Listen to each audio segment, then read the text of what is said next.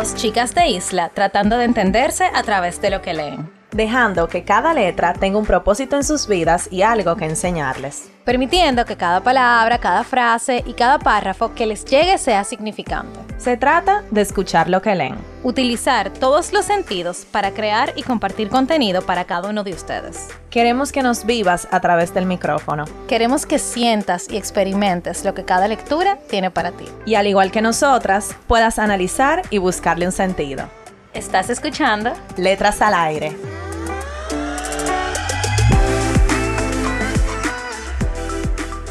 Hola a todos y todas, bienvenidos a otro viernes de Letras al Aire podcast. Están con sus hosts favoritas, Carol y Nicole. Hello. Eh, señores, ya estamos en noviembre a finales. Lo que quiere este decir que esto se está acabando. No, pero no esto, el año. esto no se acaba. Bueno, el año, exacto.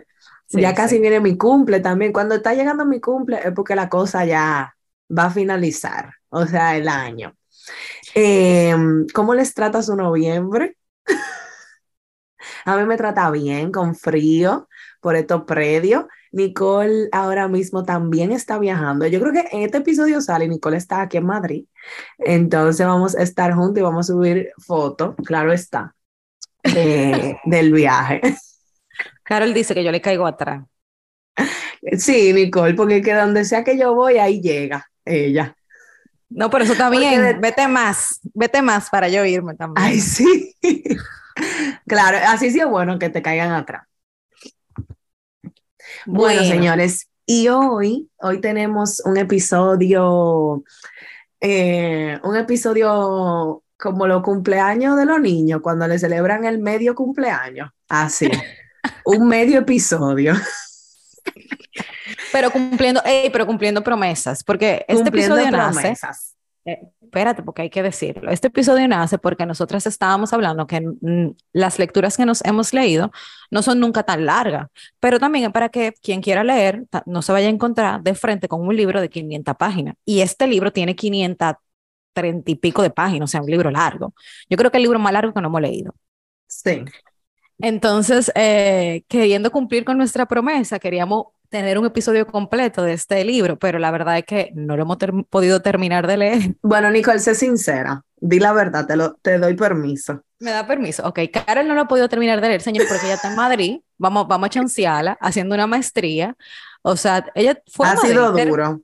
Di- o sea, pero cuenta tú más un poco de tu experiencia, pero tengo entendido que tú fuiste a Madrid para terminar tu primer año ahí mismo comenzaste el segundo de la maestría, o sea, que te Sí, llevan ahí. exactamente. Sí, o sea, yo, yo llegué y he tenido clase todos los días em, con tarea, con, con tarea con puntos, o sea, que son cosas que hay que hacer.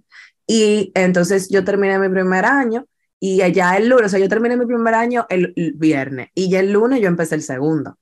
Entonces yo ahora eh, ya tengo eh, esta- estas semanas que son, yo creo que en total van a ser dos meses del, del o, o bueno, como siete semanas del segundo año es presencial y luego ya yo regreso y sigo mi maestría semipresencial, pero Dios mío, es intenso, es intenso, o sea, eh, uno, yo digo de que, ah, no, porque vamos a tener libre las mañanas y vamos a poder salir, esto y que el otro, pero en verdad uno se levanta, por ejemplo, yo estoy yendo al gimnasio y ya, yo tengo que llegar a hacer comida y irme para mi clase, que es la- en la tarde, de 4 a 7 de la noche. Entonces, sí, es muy intenso. Pero Nicole también está haciendo una maestría y la lo, lo logró leer.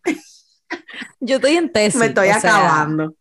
Yo sí, pero yo creo que es diferente también porque tú estás en un país diferente.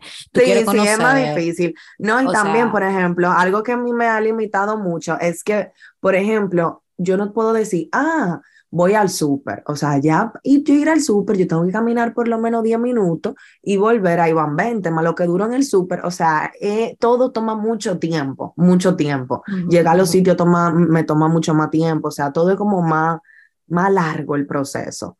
Entonces, yo creo que por eso que yo siento que tengo menos tiempo. Claro, porque allá, o sea, es caminando que tú estás. O sea, aquí tú coges tu carro y el súper te queda cinco minutos, tú vas, te desmontas y te- devuelve para atrás. O sea, en la mitad del tiempo. Pero nada, eh, vamos arriba. Pero estamos Entonces, aquí. estamos aquí cumpliendo. Eh, entonces, el libro de la semana es de una autora que nosotras nos habíamos querido leer y este fue el que elegimos. Ella se llama Elizabeth Benavent. Ella es de España, tiene alrededor de 38 años, eh, es, es, es, escritora y es conocida por sus novelas de comedia romántica y tiene varias, varios libros. Su novela más destacada es una saga que se llama Los zapatos de Valeria, que hay una serie en Netflix. Yo no sé si tú la viste esa. Claro. Buenísima. Estoy esperando que salga si tú eres mujer entre tus 20 y tus 30 y tus 40, creo que vas, creo que una serie que te va a interesar. Sí, y, y o sea, hay una, o sea, como que una serie muy, pasa mucha cosa. O sea, a ella le pasan demasiadas cosas a Jeva. Yo no me leí los libros, yo vi, vi la serie que todavía no se ha acabado, falta creo que uno o dos temporadas. Eh, y es sobre eso, como que de todas las cosas que a ella le pasan en su vida. Ay, sí, y, eh, y ajá, dale, dale, dale. No, que una serie, que esa serie que fue ahí que yo empecé a, a, saber quién era Elizabeth Benavent, porque nosotras vimos la serie, me acuerdo, y después descubrimos que era un libro, que era una saga. Entonces después nos pusimos a buscar y me acuerdo que Elizabeth Benavent era una autora que nosotros teníamos mucho tiempo queriendo leer, porque si era como la serie, decíamos de que, ay, va a estar chulísimo. Entonces también eh, en el, eh, nosotros tuvimos un episodio hace varios viernes con nuestras eh, book lovers, Virginia y Natalie. Si, si no lo han escuchado, vayan. yo creo que el segundo episodio de la tercera temporada. Eh, o el tercero, no me acuerdo. Bueno, el punto es que ahí eh, nos estábamos preguntando que qué autor o autora quisiéramos leer y la dos dijimos Elizabeth Benavent. Entonces, cuando yo estaba editando el episodio, Dios mío, pero no estamos leyendo un libro de Elizabeth, qué risa. o sea, que cumpliendo promesa full. Real, sí, sí, siempre la habíamos tenido como en Q, por eso, porque realmente, y bueno, vamos a hablar ahora un poco del libro que elegimos. Ella te hace como tú querer seguir leyendo. O sea, igual que en su serie, me sentí igual, tú quieres seguir leyendo, los personajes son graciosos, eh, son, tiene un poco hasta como de sus... De, no, no suspenso, como, pero como de intriga, o sea, tú te quedas, pero ¿y qué es lo que está pasando? Yo quiero saber, quiero saber. Y aunque el libro es muy largo, porque este libro es, yo me lo leí ya, por ejemplo, y el libro es muy largo, vamos a hablar hasta la mitad del libro, eh, ah, en este episodio, o sea, de la primera parte del episodio es interesante, o sea, pasan muchas cosas y tú no te aburres. O sea, yo no, por ejemplo, yo realmente en el libro no puedo decir que me aburrí. Eh, y nada, vamos arriba. Vamos el libro que escogimos eh, se llama Toda la verdad de mis mentiras. Eh, es un libro que salió en el 2019 y trata de... ¿De qué trata? Trata de todo. Trata de mucho. trata de mucho, pero en principio, en principio, es un grupo de amigos donde hay una protagonista, por decirlo así, porque realmente todos participan mucho en el libro. Eh, y vemos el libro de dos perspectivas. Vemos el libro de una de las chicas del grupo que se llama Coco y de uno de los chicos del grupo que se llama Marín, que él es el mejor amigo de Coco. Entonces, digo dos perspectivas porque habla ella en el libro contando la historia y después habla él contando como su parte de la historia, o sea, como de la misma historia, pero de dos perspectivas. Y eso lo hace súper chulo, o sea, eso me encantó. Em, y nada, como que de este grupo de amigos, ellos son cinco y están ahora mismo como en, yo diría que todos están teniendo cambios en su vida muy drásticos. Eh, por ejemplo, Marín eh, acaba de terminar de una, una relación con una muchacha que se llama Aroa, quien es parte también del mismo grupo. Hay otra muchacha que se llama Blanca, que se está por casar, y hay un muchacho que se llama Gus, que él está como, él es escritor, poeta, y él está como que tratando de reinventarse. Y tenemos a Loren, que mm, también está como teniendo, eh, no, ¿cómo yo digo esto? No como temas internos, pero como que él es el guardador de secretos del grupo, o sea, literal.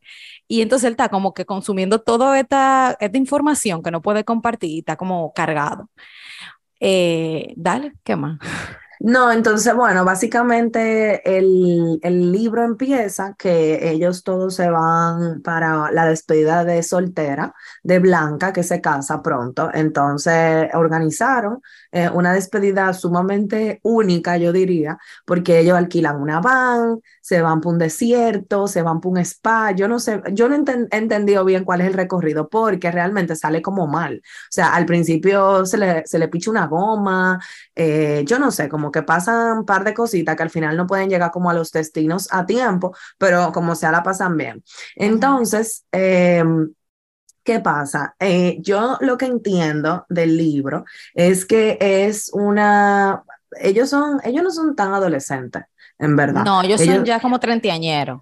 Ajá, ellos son treintañeros, entonces pudiera ser cualquiera de nosotros. Entonces, eh, esta muchacha, eh, Coco, que es la protagonista, ella tiene un aficie de Marín. No, pero un aficie poco, o sea, yo creo que es algo obsesivo. Sí, es obsesivo. O sea, ella es su roommate, no sé si tú lo dijiste, Nicole. Ah, no, no. no, Ajá, ellos se convirtieron en, en roommates hacía mucho tiempo y incluso fue ella que le presentó a la ex, a, a, a, Aroa, Ajá, a Aroa, que, que, en este momento en el libro ya son, ya están separados, pero ella fue que se lo presentó y ellos tenían una súper buena dinámica, el grupo, o sea, era todo muy bien, todo se llevaba muy bien y bla, bla. El punto es que esta muchacha empezó a sentir cosas por él. Tenía, Aroa, siendo mejor amiga de ella, teniendo amores con él. Ella empezó a tener sentimientos por Marín, él estando con Aroa, que era su mejor amiga. O sea, vamos, vamos a analizar este triángulo. Y, y, yo no sé, yo no sé, pero a mí nunca me ha pasado eso, ni me va a pasar, yo estoy muy clara de eso, porque uno tiene límite con las parejas de tus amigos y mejores amigos, o sea, para mí eso es algo como impensable. Entonces, paréntesis, paréntesis. Yo pienso igual que tú, o sea, yo soy de las personas que yo nunca me interesaría por el novio de una amiga mía, y si pensar en hacerlo en algún Ni siquiera el novio. No, eh, nada, nada. Una, nada. Una gente que tú saliste una vez en la vida. No, es que no. Pero, pero hay, o sea, como que hay que ver el panorama de ella. Señores, ellos vivían mm. juntos. O sea, mm. ellos se veían todos los días. O sea, es muy difícil como que tú, eh, y ellos eran mejores amigos, o sea, full mejores amigos, eran Ellos son mejores amigos. exacto, eh, son mejores amigos, y se trataban como si fueran una pareja sin serlos. O sea, ellos veían de qué películas juntos, salían al súper juntos. Tenían muchísimo, muchísimo chiste interno. Ajá, mucho chiste interno, tenían apodos, o sea, eran muy, muy, muy, muy amigos íntimos. Entonces, eh, yo, o sea, yo recuerdo que ella contando como la historia de cómo ella se enamoró de Marín, ellos hicieron clic de una vez. Entonces creo que ahí tuvo el fallo, porque ellos hicieron clic de una vez. Ellos se conocieron una vez en un bar, señores, y a la semana ya estaba mudándose con él, de que, ellos son mejores amigos, que son roommates. Y creo que ella no se detuvo a pensar como que, wow, si yo hago esto, ya yo voy a estar en el friend zone. O sea, como que ella prefirió, ellos los dos eligieron ser amigos antes de explorar la posibilidad de que si se gustaban o no. Entonces ahí ya ella cortó toda posibilidad. Ella pasó full al friend zone. Y yo creo que él bloqueó mucho, eh, porque hasta donde va, hasta donde yo voy, que es la mitad, eh, él bloqueó mucho eh, el querer tener algo con ella, o sea, él ni siquiera lo pensaba porque era como muchísimo más valioso la amistad y muy importante para él. O sea, él, en las partes que él habla, él siempre dice como ella es lo mejor de mi mundo, o sea, como vainas así que también me parecen extrañas, pero bueno, cada, cada amistad se entiende. Em, que ella, o sea, como que yo tengo a mi hermana, a mi familia y, y a Coco, como que mi Coco. Entonces son un, es un tipo de relación tan, de amistad tan íntimo que obviamente perder eso por una noche de pasión o por explorar algo que tal vez no funcione, me imagino que tiene que ser una decisión difícil. Y yo creo que él simplemente bloqueó eso, o sea, él dijo, él como que no. Entonces, eh, nada, eh, siguiendo con el cuento, en este episodio vamos a dar muchos spoilers porque tenemos que, hablar un poco de, de la perspectiva de, de, lo que estaba pasando y también nuestra opinión. Pero bueno, entonces pasa que ellos eh, se van, o sea, ya empieza la... la el eh, trayecto en caravana. el trayecto en caravana de la despedida. Y por alguna razón u otra, Gus, que era ex de Coco, tú lo dijiste eso. Ah, no, yo no lo dije. Ah, Gus también, o sea, esto, esto es un, esto es un enredo. Un enredo, o sea, hay que hacer casi, casi un mapa conceptual. o sea, Gus eh, también es de Coco. Entonces, Gus y Marín, eh, por alguna razón u otra, consiguieron ir al viaje después. O sea, ellos no podían al principio y después entonces pudieron. Entonces se unieron. Entonces, yo ustedes se imaginan eh, la tensión dentro de, de, esta caravana y dentro de este viaje, de, de esta situación amorosa. O sea, hay dos parejas, dos exparejas, y dentro de la expareja hay una que está enamorada de la otra. Entonces, como, como es mucha cosa. Entonces, también pasa que es muy evidente que hay, que hay como tensión.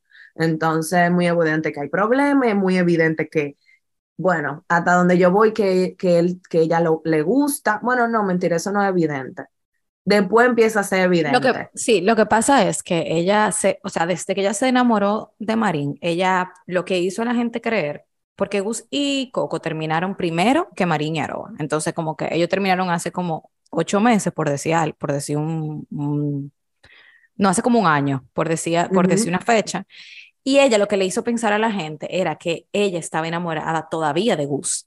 Entonces ella le decía a la gente que ella como que estaba enamorada de Gus y que lo que ella sentía era por Gus, pero no era para ella esconder que a ella quien le gustaba era Marín.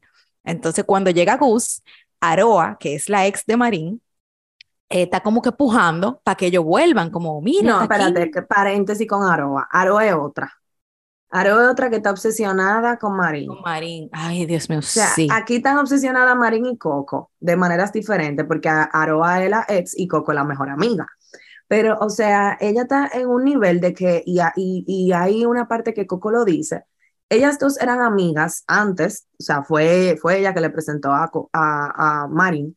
O sea, e, ella, ella está obsesionada al punto de que las conversaciones con Coco se convirtieron en Marín o sea, todo gira alrededor de ese hombre, todo es Marín, Marín, Marín. Si Marín está, estamos felices, si Marín no está, estamos tristes. Si Marín aparece, cambia mi estado de ánimo, si Marín se va, cambia también. Entonces, Coco dice, como nosotras teníamos una amistad, ella contando que ellas dos tenían una amistad antes de Marín y que le duele mucho de que de repente ya se convirtió en, o sea, Coco se convirtió en la roommate de Marín, estando ella estaba, y ella estaba primero. Entonces, como que eso me puso a pensar de que en verdad mucha gente pone su relación demasiado por arriba de una de amistades como tan valiosa, no diciendo que una cosa es más, o sea, tiene más valor que otra, pero cada uno tiene su valor. Entonces, e, ella, en este caso, dejó como, eh, vamos a decir... Eso la eh, consumiera, o sea, consumió la relación. Consumió, exacto, totalmente. Y yo creo que ahora estoy hablando de eso de cuando tú tengas una relación que tú eh, priorizas a tu pareja, eso no está mal. O sea, realmente. No, eso no está mal. Si tú estás en una. Porque hay relaciones, señores, que realmente tú sabes que se van a acabar. Hay relaciones que tú sabes que tú vas a durar con una, relación. Ay, no, yo nunca me metí en una relación diciendo que se va a acabar, pero, Nicole. Pero tú, hay relaciones en las que tú empiezas muy temprano, ¿verdad? Y tú estás muy ilusionado, pero si tú estás aterrizado, o sea, tú, es, es muy probable que esa relación realmente no vaya a fluir, porque, qué sé yo, o el, eh, o el pana se va, o tú estás muy ah, joven y tú no te quieres casar ahora. Entonces tú sabes que tú, si tú tienes 17 años, tú tienes un amorcito, por decirlo así, y tú tienes planes de vida, quizá esos planes de vida no van con lo de la otra persona. Entonces hay relaciones que tú sabes que se van a acabar. Eso, eso para mí, eso es lo que yo he, podido aprender. Entonces, en el caso de, de esas relaciones, quizá no pasa tanto que uno como que ponga la amistad de lado, porque tú haces un balance, pero cuando tu relación es todo, y porque a mí me ha pasado, o sea, yo, llego, yo tuve un punto en mi relación, incluso mi relación actual, que al principio eso era como mi prioridad.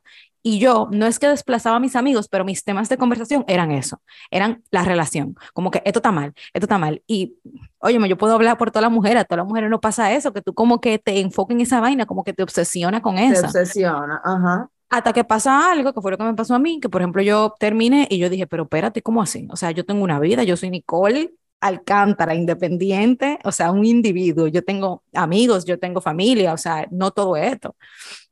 Eh, y me pongo en la posición de, de, Aroa y de Aroa no vemos mucho, de ninguno de ellos realmente vemos mucho el trasfondo familiar, ni de dónde ellos vienen, que quizá pudiéramos entender por qué ella se pone así, quizá ella, qué sé yo, eh, no sé, sufrió de abandono de sus padres o, nunca lo conoció, o sea, no sé, y quizá ella se refugió en, en Marín porque necesitaba ese apoyo, ustedes saben que eso es algo que, que suele pasar.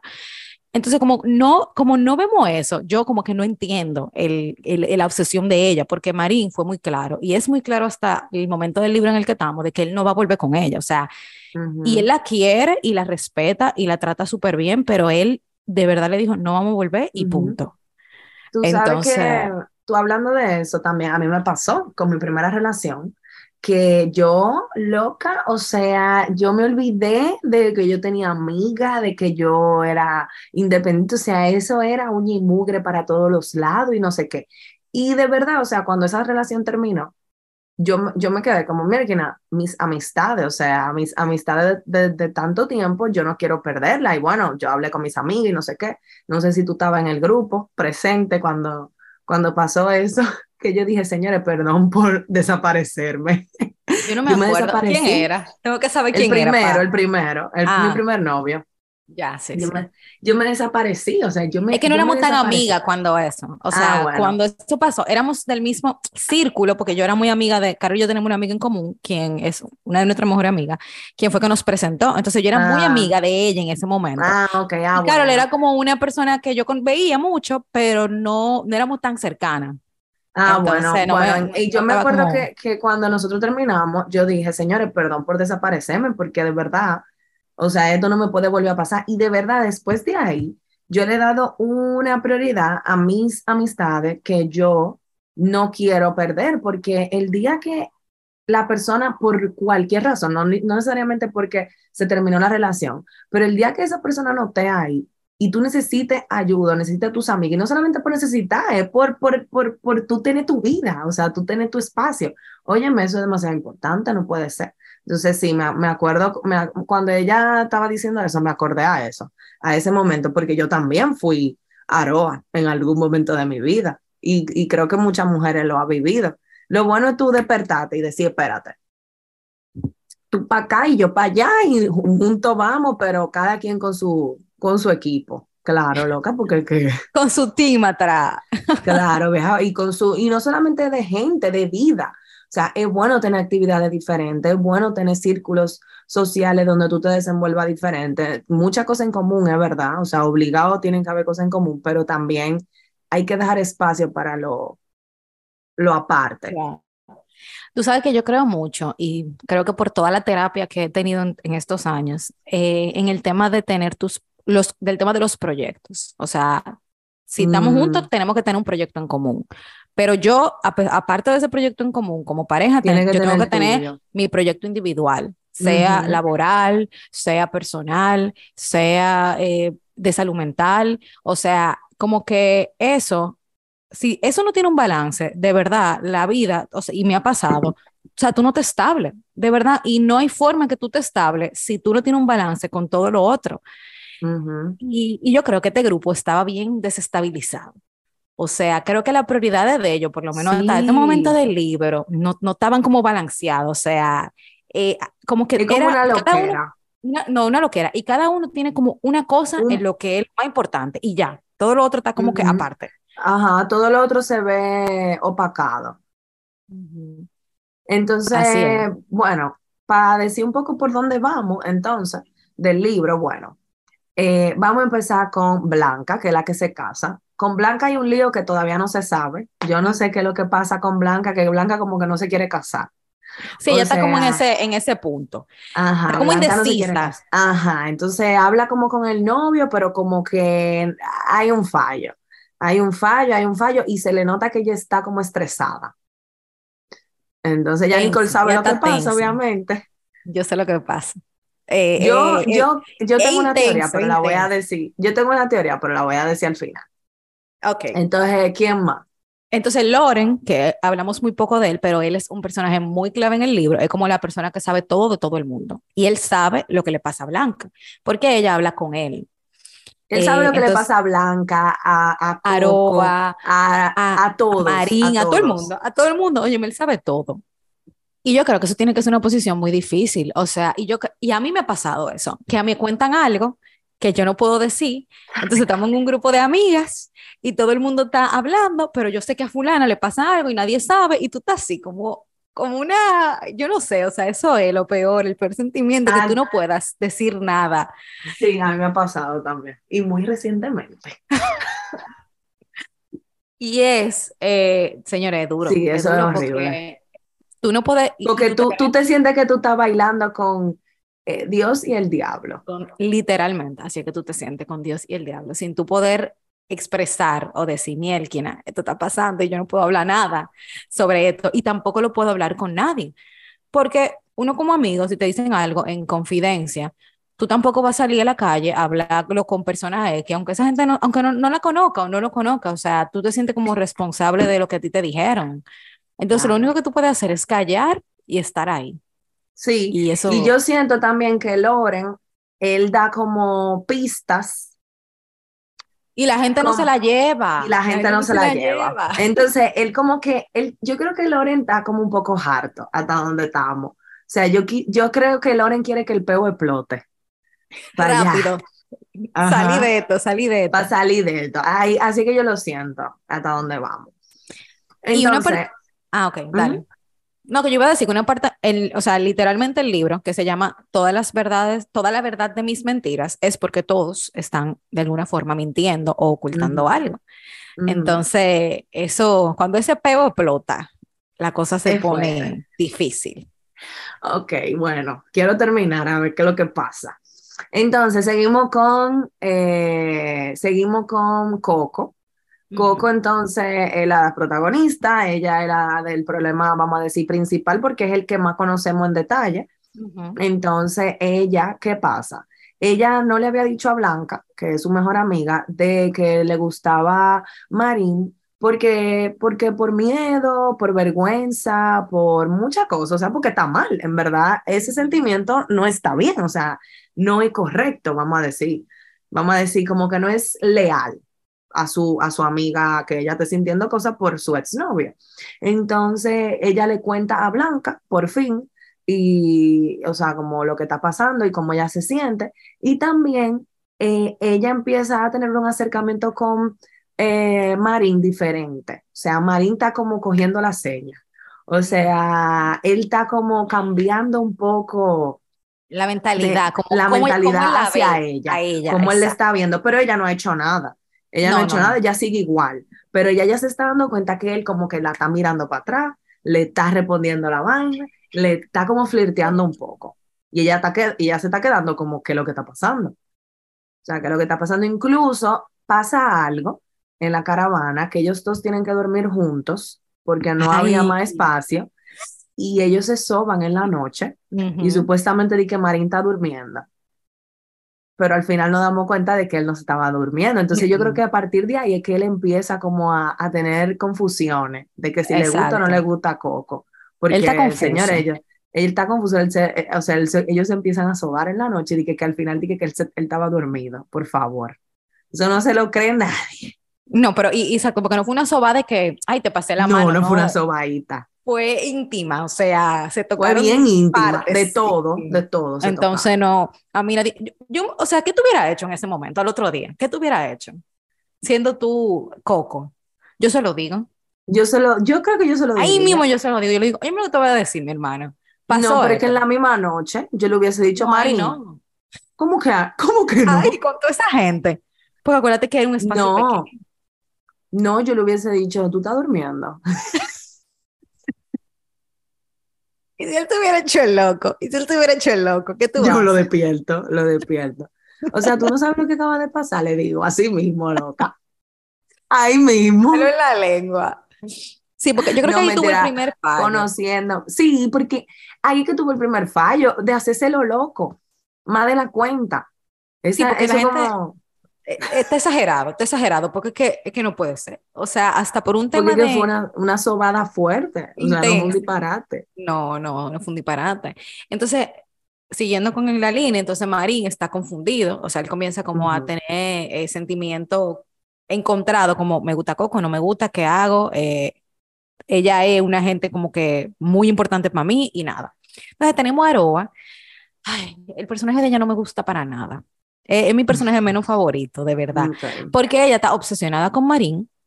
Entonces ella también se está como dando cuenta de que hay un, un meneo, como que la cosa no tan bien, porque ella esperaba que Marín llegara y ella resolver todo y que ellos iban a volver. O sea, ella nunca se ha quitado eso de su cabeza.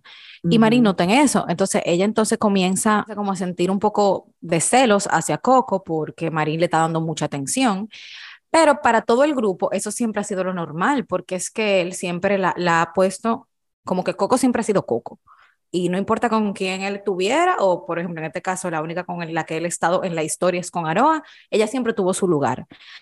Pero entre ellos dos es evidente de que algo está pasando. Entonces tenemos aquí más a Gus. Gus. El, personaje de él es como tan chitoso. Porque él, eh, él es todos los días, él escribe un poema y lo publica en sus redes. Y entonces Aroa está intentando como que de que Coco vea que los poemas son para ella, pero Coco sabe o siente que no. Pero entonces pasan ciertas cosas en, en el proceso de ellos estar juntos en ese momento que ella comienza a sentir que quizás sí son para ella los poemas, como por cosas muy específicas, porque son cosas como de, de relación, de cómo se sienten, después de que ellos tuvieron quizá una conversación, etcétera, etcétera. Entonces también ahí Coco está medio confundida porque no sabe qué hacer, eh, porque no quiere hacerla sentir mal, y ella en verdad no quiere volver con Gus porque le gusta Marín, entonces, bobo. No, y también Gus se dio cuenta, hasta dónde vamos, de que, a, de que a Marín le gusta Coco y de que a Coco le gusta Marín. Y que todo este tiempo que ella ha dicho que ella está mal de amores por él, ella sabe que no, que no es por él. Ella sabe que por él, él, él sabe, que no, que no es por él, que es por Marín. Él se dio cuenta porque ellos se conocen muy bien, ellos tuvieron mucho tiempo juntos. Entonces ellos se conocen. Entonces, bueno, por ahí va el asunto. Entonces, ¿cuál es mi teoría? Dale, dale. Mi teoría de verdad fue que Blanca y Gus tuvieron juntos. No te voy a decir si sí o si no. Que Blanca y Gus estuvieron juntos y que, porque ellos dos, cabe destacar, se detestan supuestamente, o sea, se viven tirando, se viven como, como que no se soportan, ella específicamente a él. Entonces, no sé, me dio como la impresión de que ellos dos tuvieron juntos y que ella está muy confundida, o sea, ella le pegó los cuernos a su prometido con Gus, eh, porque Gus tiene la fama de estar con pila de mujeres, entonces también ella se siente mal porque es el ex de Coco. Entonces yo creo que por ahí e, ese es como un peo grande que hay. Y bueno, mi teoría. Hay otro, hay otro peo de por qué Marín y Aroa terminaron. Y ese yo no lo sé tampoco. Ese no sé, no tengo teoría para eso. Porque eh, siempre se dice como, ay, que fue algo muy fuerte, que yo no puedo perdonarla, que yo no esto, que yo no lo otro. Como que no es que él no quería volver con ella, sino que él no podía. Exacto. Mi teoría era eh, o es realmente, que hasta este momento, que sí, que Blanca tuvo una, un amorío, pero yo no sé con quién. O sea, para mí ella tuvo como un amorío, porque es que hay como que índice de que ella como que tuvo un amorío con alguien, pero yo no sé con quién. Esa es mi teoría hasta ahora. Y yo como que, pero yo sabía que ella algo había hecho, que como que, porque se ve como muy evidente, como cuando una gente está, porque, porque tú te indecisas. Ajá, como, y ella está indecisa como con la boda, con todo, y, y no sé, esa es mi teoría. Y de Aroa y de Marín también, para mí, mi teoría es esa, como que... Que ella, le pegó los cuernos. Que ella le pegó los cuernos, exacto. Ahorita di que con Gus también. O con Blanca, tú no sabes. Ay, ay, o con Blanca. Tú, tú, tú sabes el final, Nicole, no digas spoiler. No, no lo voy a dar, no lo voy a dar, pero es para, para tener todo encima de la mesa, porque verdad uno no sabe. y que, yo te voy a decir una cosa, em, hay un momento que es antes de yo irse, que Marín llega a la casa de Blanca, yo no sé si tú te acuerdas de ese momento, y pasa algo como extraño ahí, o sea, como que ellos hablan y él llega solo allá y como que la despide y pasa como un, momento extraño y por eso es lo que yo pensé eso, como, mm, esto está como raro.